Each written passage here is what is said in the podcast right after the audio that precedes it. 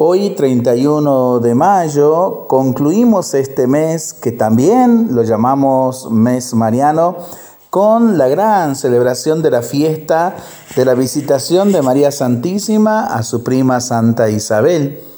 También la conocemos como la celebración de la fiesta de María, Reina de las Misiones. ¿Y cuál es el sentido de celebrar esta fiesta? El primer gesto de María después de recibir la llamada de Dios anunciándole que será madre del Mesías es ponerse en camino. Empieza para ella una vida nueva al servicio de su Hijo Jesús. Partió sin demora, con decisión.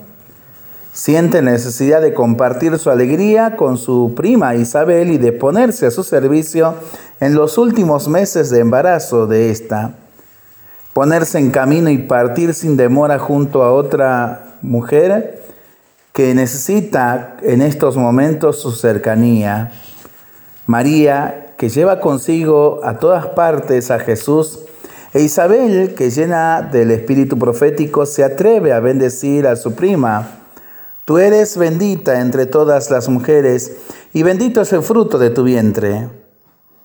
Hay una manera de amar que sería bueno recuperar en estos días y que consiste en acompañar a quien se encuentra en soledad, tocado por la enfermedad o sencillamente vacío de esperanza.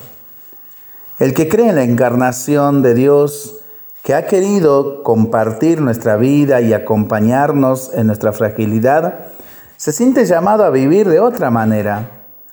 No se trata de hacer cosas grandes, Quizás sencillamente es ofrecer nuestra amistad a ese vecino que vive solo, estar cerca de ese joven que sufre depresión, tener paciencia con el anciano que busca ser escuchado por alguien, estar junto a esos padres que tienen a su hijo en la cárcel, alegrar el rostro de ese niño solitario marcado por la separación de sus padres.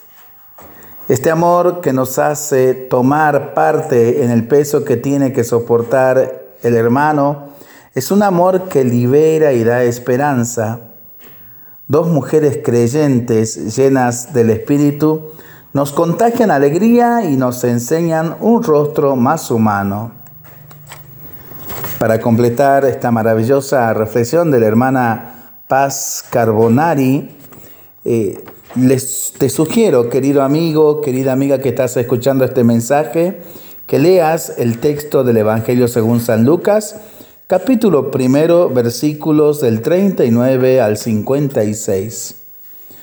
Lo pensamos y lo rezamos en familia y entre amigos.